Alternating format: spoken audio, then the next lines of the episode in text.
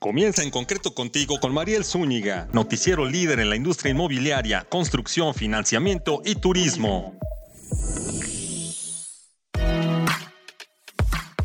Muy buen día, yo soy Mariel Zúñiga y les presento su noticiero en concreto radio. Hoy, en Panorama de la Industria, platicamos en exclusiva con la presidenta de Canastra, que nos habla de cuáles son los desafíos impostergables para la industria. Y también en la vivienda hoy, José Iracheta, director del INSUS, nos cuenta de la Estrategia Nacional de Gestión del Suelo y con qué proyecto piloto ya inició el gobierno federal. Aquí comenzamos, en concreto, construyendo soluciones para un futuro mejor. Envía tus preguntas, tus comentarios, tus recomendaciones. Ahí me encuentras en arroba Mariel Zúñiga con Z bajo en Twitter. Conéctate a nuestras redes sociales. Esperamos tus comentarios, tus dudas. ¿A quién quieres escuchar? ¿Qué problema tienes que podamos ayudarte dentro del ámbito de la vivienda y sector inmobiliario? Aquí estamos. Vamos al resumen y agenda de la semana. Resumen y agenda de la semana. Hola, esta es la agenda y resumen de la semana. Vivienda. En el 2017, 45% del parque habitacional en el país pertenecía a los segmentos económico y popular. Hoy en día, solo representa 25% según datos de la SHF. La construcción de vivienda social, económica y popular en México se ha desvanecido, lo que ha ocasionado un complejo problema social que afecta a las familias de menores recursos, que no pueden acceder a una solución habitacional conforme a sus necesidades. La seguridad con la que viven los ciudadanos de Yucatán hace de este lugar del país uno de los más solicitados y con diferentes opciones del precio, para quien busca establecer su residencia. Mercado inmobiliario. Títulos de Funo acumulan rendimiento de 10.6% en 2023. Las ganancias bursátiles de fideicomiso de inversión en bienes raíces representan el doble que el índice sectorial. Aunque Fibra 1 es un fideicomiso de bienes raíces diversificado, tiene más metros cuadrados de naves y edificios industriales dentro de su portafolio. Hasta junio, estos representaban alrededor del 55% de toda su área bruta rentable, con un total de 6 millones de metros cuadrados de espacio arrendado, distribuido en 180 propiedades. Los centros comerciales registran un total de 3 millones de metros cuadrados de ABR, con un total de 147 activos, y las oficinas reportan un millón de 137 metros cuadrados rentables. El espacio restante está distribuido en otro tipo de propiedades como instituciones educativas, hospitales y funerarias y aunque recibe más ingresos por el arrendamiento de sus centros comerciales que por sus naves industriales, los primeros representan 40% de todas sus entradas y los segundos 33%, mientras las oficinas aportan otro 19%. Noticias de turismo. El Instituto Tecnológico Autónomo de México, ITAM, se encuentra entre los siete interesados en ofrecer a la Secretaría de Turismo los servicios de evaluación a los programas, promoción de México como destino turístico y fomento y promoción de la inversión en el sector turístico. Hasta aquí el resumen de la semana. Soy John Mariloya Zúñiga y continuamos con En Concreto Radio con Mariel Zúñiga. Resumen y agenda de la semana. Noticias de la industria. Y ahora, en el panorama de la industria nacional, platicamos en exclusiva con Esperanza Ortega Azar. Ella es presidenta de Canacintra, la Cámara Nacional de la Industria de la Transformación, que nos habla de cuáles son los retos impostergables y de ella como mujer líder de la industria de la transformación. Escuchamos la entrevista exclusiva para En Concreto. Pues antes que nada, muchísimas gracias de verdad por Mariel por esta, por esta oportunidad porque es una manera de dirigirnos, pues no solo a los industriales mexicanos, sino a toda la ciudadanía en general. Porque desafortunadamente el hablar de industria, el hablar de empresa, el hablar de empresarios, eh, suena a, a bombos y platillos a exorbitante recurso económico, que no lo hay. Y que le luchamos día a día y que la gran mayoría de las empresas en nuestro país pues son empresas que fueron creadas de manera familiar, fueron empresas que, que nacieron de una inquietud y que a la gran mayoría le apostaron pues sus ahorros, el dinero de su familia para poder iniciar. Y hay muchas empresas que aún eh, crecieron, aún en este tema familiar fueron creciendo, fueron mejorando, fueron innovando, pero que tristemente hoy, hoy por hoy la industria no pasa el mejor momento. La industria eh, pasa por momentos difíciles, pasa por momentos coyunturales y de oportunidades también. Hay que, hay que ser conscientes de que hoy ante la relocalización de empresas que se van dando de otras partes del mundo, en especial de Asia, han eh, volteado a ver a nuestro país y esta es una oportunidad. Pero es una oportunidad que no podemos dejarla pasar, no debemos dejarla pasar, porque no podemos ver pasar el tren del desarrollo. Eh, nosotros no solo nos debemos de subir, sino debemos ser los conductores del tren del desarrollo, porque la industria es la base fundamental. Si nosotros en la industria generamos, generamos empleo, generamos riqueza, generamos bienestar a las familias, lógicamente el sector terciario se verá eh, sumamente beneficiado. Sin embargo, pues no, no son los mejores momentos después de venir de una pandemia que yo le llamo una guerra de la cual somos sobrevivientes porque no sabíamos cómo enfrentarla, no sabíamos qué hacer, no teníamos conocimiento y tampoco teníamos eh, a los especialistas. Y tristemente, pues muchas sillas quedaron vacías en ese, en ese inter, en esos dos años eh, se nos fueron muchos compañeros y también se cerraron muchas empresas. Muchas empresas que no pudieron resistir.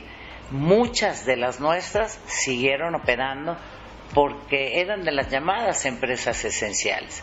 Tenemos el sector médico, tenemos el sector químico, tenemos el sector bebidas y alimentos y lógicamente pues estos mm, eran esenciales y como muchos otros. El metal mecánico era un, sector esencial, eh, los, los profesionales técnicos, porque se te echaba, se te descomponía un vehículo y tenía que entrar uno de ellos. En fin, eh, no fueron todas las eh, en general, pero sí fueron muchas. Sí fueron muchas a lo largo y ancho del país, puesto que tenemos 76 delegaciones en todo el país, a excepción de dos estados en los cuales no tenemos representación, que es el estado de Nuevo León y Jalisco, eh, pero en los demás estados tenemos representaciones y hay estados como el estado de Veracruz, el estado de Veracruz tiene el 10% de nuestras delegaciones. En Veracruz hay ocho delegaciones, eh, eh, en Quintana Roo tenemos tres y así podemos ir, ir enumerando, ¿no? tenemos la franja fronteriza, tenemos eh, esta parte que sobrevive a, las, a, la oferta de trabajo que les da las maquiladoras, más sin embargo la industria en general no se ve favorecida en eso. Pero hoy es momento de aprovechar, hoy es momento de decirle a los que aspiran a estar en la contienda, o aspiren a estar en la boleta electoral del año 2024, ¿cuáles son las políticas que requerimos? ¿Qué requiere la industria? No podemos seguir hablando de una política industrial que salga desde un escritorio, que salga sin el sentir del sector. Tan es así que en un hecho inédito estamos realizando unos foros a nivel nacional eh, en los cuales pues vemos con muy buenos ojos y muy buena respuesta en nuestras delegaciones de cómo han ido realizándose. Eh, se han, hay días que, que han realizado seis, ocho, diez delegaciones y de ahí nos iremos a unos foros regionales en los cuales eh, subdividimos. Sabemos que es muchísimo lo que hay para hacer pero también tenemos que tocar temas esenciales. Uno, que el tema de seguridad es un tema sumamente importante en el cual tenemos que ser partícipes, pero también tenemos que ser colaboradores, porque la autoridad no puede sola y nosotros no podemos solos, ¿no? ¿Y qué sucede en el tema de seguridad? Eh, lo vemos ah, en todo el país, pero también vemos la falta de interés de nosotros, los ciudadanos, de ser partícipes en la cultura de la denuncia. Nos cuesta mucho trabajo eh, si vemos cosas anormales o vemos personas no conocidas, nos da temor a veces levantar el teléfono, hacer esa denuncia, decir, y también nosotros tenemos esa, esa parte de responsabilidad para que también la autoridad pueda actuar y también le podamos exigir más a la autoridad. Tenemos la mesa de innovación y transferencia de tecnología, que es una, sabemos que tenemos que ir innovando, nuestras empresas a lo largo de los años se han venido diversificando, hay empresas que se han actualizado gracias a la tecnología de trabajar de una manera pues muy manual, muy artesanal, muy rústica. Hoy ya se usan máquinas, hoy se usa tecnología y eso pues también nos ayuda a ser competitivos porque tenemos una mayor producción. Pero yo llamo en transferencia de tecnología de que a nuestro país nos voltean a ver todos y todos quieren venir a nuestro país, sí, pero quieren venir a nuestro país eh, a, la manufactura, a usar nuestra mano de obra, porque les es más económico, porque tenemos mano de obra calificada, porque tenemos talento mexicano, pero se van y ¿qué nos dejan? Nada. Entonces, aun que en nuestras leyes está de que este tipo de empresas, este tipo de inversiones eh, tienen la obligación de hacer una transferencia de tecnología, pues no los hemos obligado, lo hemos dejado pasar y ya es momento de no dejar pasar nada, sino de exigirles, vas a tener las puertas, vas a tener los beneficios que la ley marca, eh, también somos conscientes debajo de eh, de nuestra constitución tenemos todos los tratados que, son primordiales y no, no, no permiten la, la, doble tributación. Entonces, ¿qué tributan en nuestro país? Seguridad social, eh, impuestos sobre nómina, pero en realidad el impuesto fuerte lo pagan en sus países. Y bueno, no es malo, si van a, compartir con nosotros su conocimiento, su tecnología, y nos van a dejar como un país preparado para nosotros solos continuar el camino, pues las puertas seguirán abiertas. Y lo marca la ley, pero no lo hacemos valer. Entonces, hoy es momento de hacerlo valer, hoy es momento de hacer un análisis profundo, de trabajar en ese tema.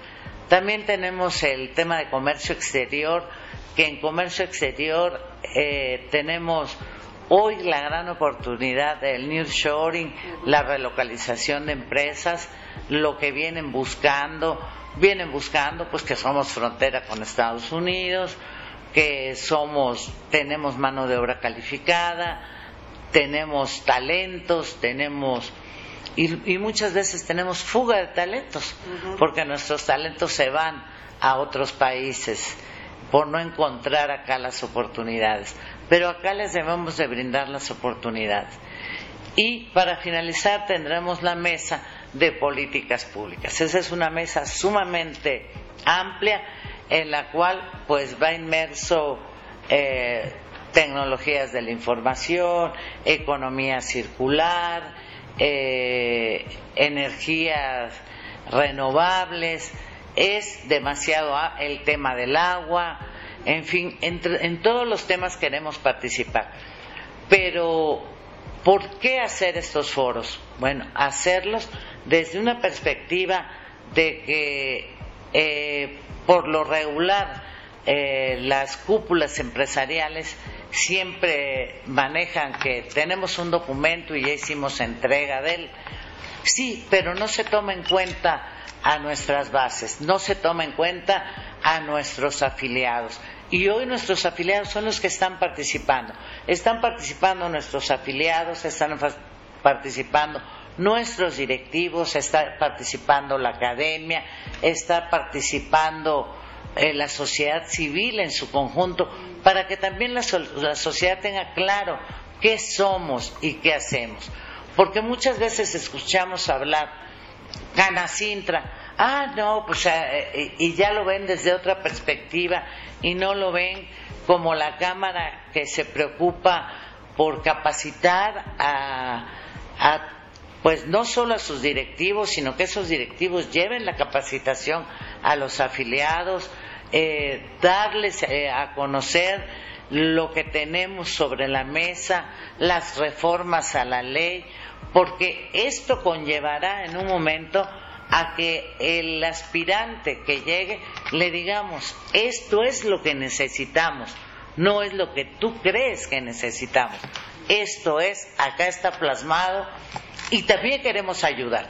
Tenemos especialistas eh, que pueden coadyuvar en el esfuerzo, tenemos mucha, eh, mucha gente muy valiosa y industriales exitosos que también esas, esos éxitos y esas buenas prácticas hay que compartirlas, hay que compartirlas con las delegaciones, hay que entrarle muy fuerte a las empresas que sentimos que puedan tener por ahí alguna problemática de, y, se encuentren ante, ante un cierre inminente, decirles, bueno, nos tenemos que diversificar, ¿qué podemos hacer? Vamos a hacer la suma de esfuerzos. Hoy todas las cámaras empresariales deberíamos de trabajar de la mano, deberíamos de trabajar en unidad porque en ese esfuerzo vamos a ser mejores escuchados.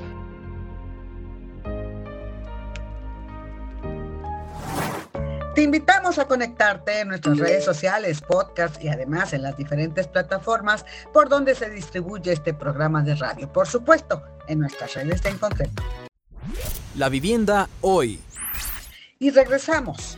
En la sección La vivienda hoy Platicamos con José Iracheta, director del Instituto Nacional del Suelo Sustentable, el INSUS, y él nos cuenta de la Estrategia Nacional de Gestión del Suelo y el gran proyecto piloto con el que ya inició el gobierno federal. Escuchamos.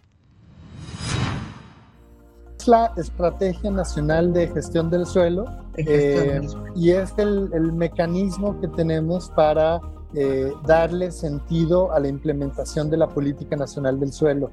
Eh, esta política la publicamos hace un poquito más de tres años, eh, que es la primer política de suelo que tiene México en los últimos 50 años, y estamos ya iniciando con los primeros proyectos de implementación. Sin embargo, esta estrategia lo que busca es darle orden a, esta implementación, tener criterios claros, objetivos de cómo se va a llevar a cabo esta implementación. Y justamente lo que presentamos la semana pasada es esta estrategia. Ahorita estamos iniciando ya el primer proyecto de gestión del suelo en la ciudad de San Luis Río Colorado, Sonora. Es un proyecto muy interesante porque en un predio de poco más de 50 hectáreas vamos a poner en práctica un proyecto urbano eh, completamente integral con eh, mixtura de usos, mixtura de densidades, de tipologías de vivienda, eh, mucho espacio público, muchos equipamientos. Y la gran virtud de este proyecto es que es completamente autofinanciable. Eh, desde el gobierno federal estamos colocando el capital semilla, digamos, que corresponde a todos los estudios de preinversión y posteriormente a toda la construcción de la infraestructura básica de todo el proyecto. Y eh, una vez que esté esto construido, en paralelo, mejor dicho, eh, se estará llevando a cabo todo el proceso de eh, comercialización, puesta a disposición, venta, renta, lo que corresponda de acuerdo a la zona. Y con ese flujo de ingresos se va a financiar todo lo que ya se instaló de infraestructura, etcétera. Y incluso nos va a dar la posibilidad de reducir el costo del valor del suelo o incluso llevarlo a cero para las familias que califiquen eh, en el segmento de las familias de menores ingresos eh, y también vamos a buscar que haya un financiamiento adicional para la vivienda para que sea mucho más competitiva y que pueda ser eh, de acceso para la mayor parte de las familias sanluisinas. Entonces, en eso consiste el proyecto y esta estrategia pone orden a cómo se va a llevar a cabo esta implementación. Sí, es proyecto de usos mixtos Eh, por lo tanto, va a haber vivienda y diferentes tipologías de vivienda que van desde la autoproducida hasta la vivienda comercial Habrá vivienda en altura, habrá actividad económica en zonas comerciales, plantas bajas activas, todo eh, intercalado con espacio público. Va a haber muchas áreas verdes, eh, espacio público de calidad y eh, equipamientos. Habrá una clínica de salud y otros equipamientos. Y otra característica, este predio está en el centro de la ciudad. No es un área periférica ni nada, es, es un, un proyecto muy bien localizado, prácticamente en el centro de la ciudad. Sí, estamos pensando en vivienda eh, social, vivienda media y potencialmente vivienda media eh, va a haber una gama amplia de, tipologías. Ahora, la ventaja eh, o lo que estamos buscando que con la construcción de la infraestructura y del espacio público ocurra desde el principio es construir esta deseabilidad del proyecto.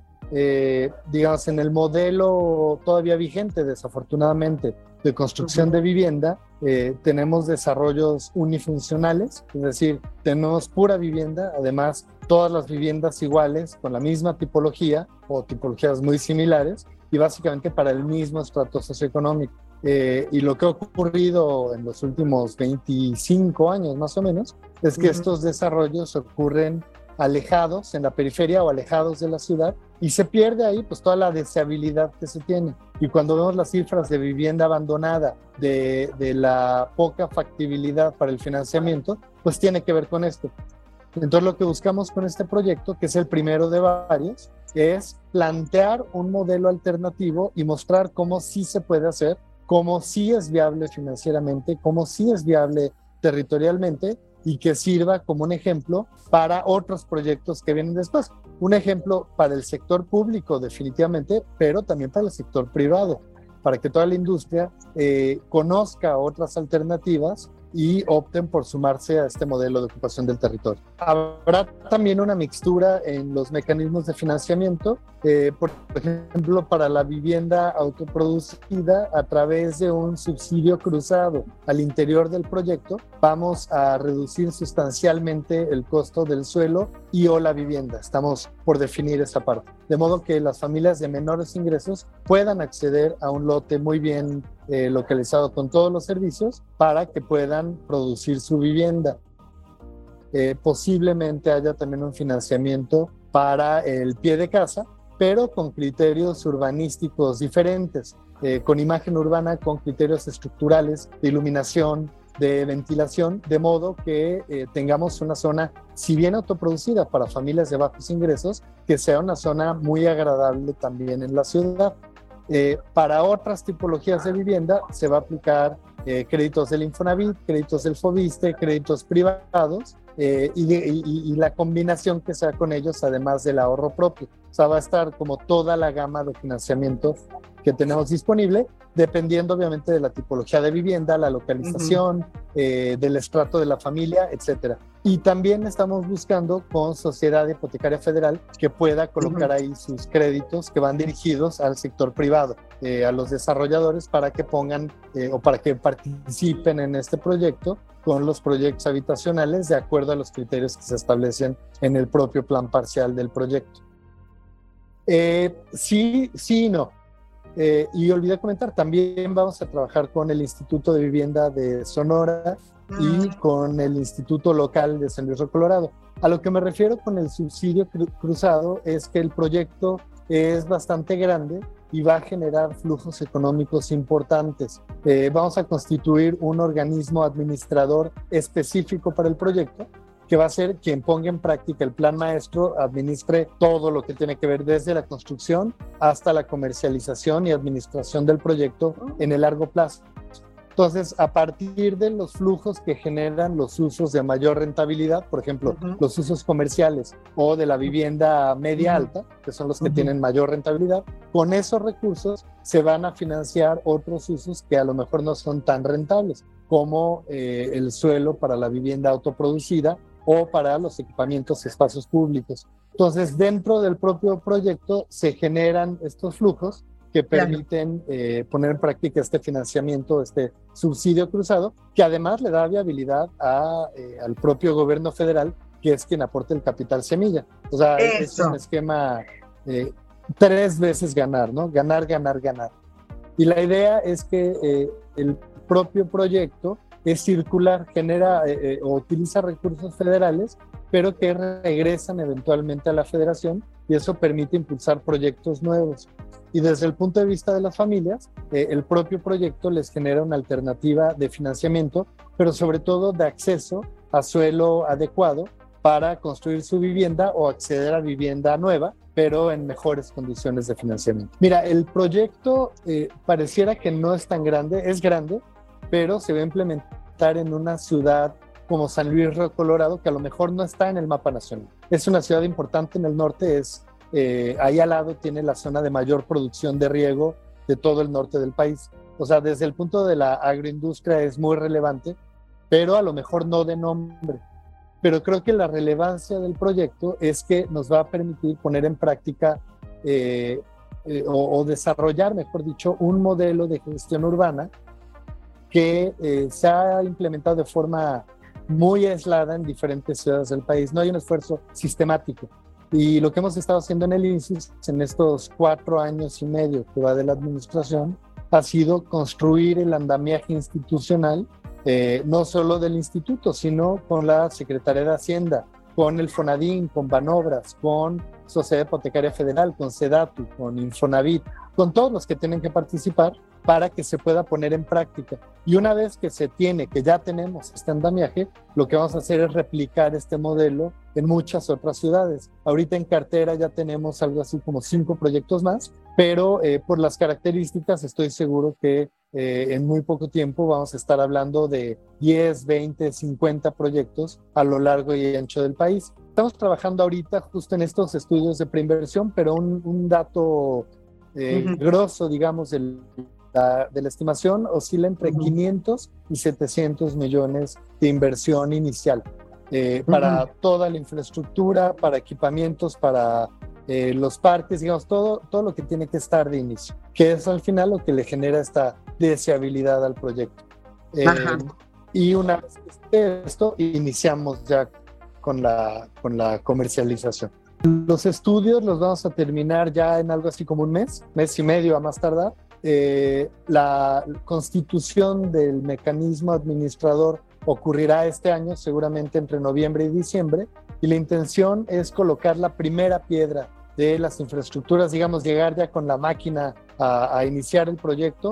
Esperamos en febrero del año que viene. Y en paralelo iniciará ya la comercialización y todo lo demás. La expectativa de la comercialización inicial es de un año y medio y para la constitución ya completa del proyecto buscamos que sean tres años. Exacto. Y por eso ahí la importancia del organismo administrador que eh, deja de formar parte del Poder Ejecutivo, eh, porque al final en este periodo, pues no, el, gobierno federal va a cambiar, el gobierno municipal va a cambiar y lo único que se mantiene es el Estado.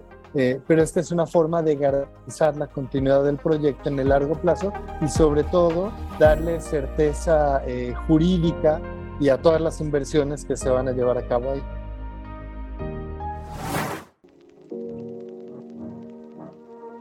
Y como reflexión final, ya de cara al último cuatrimestre del año, conocemos cómo está la industria, a qué se enfrenta y sobre todo cómo piensa lograr sus retos, teniendo una mujer, la segunda en la historia de Canacintra al frente de los industriales.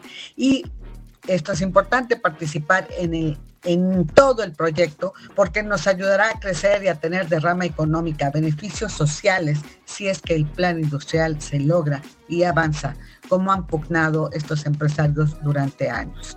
Y por otra parte, es relevante conocer cómo el Instituto Nacional del Suelo Sustentable, el INSUS, como órgano responsable de la regularización de la tierra en el país, ahora emprende un gran proyecto como ejemplo de cómo construir, cómo regularizar la tierra, cómo crear una verdadera comunidad sustentable.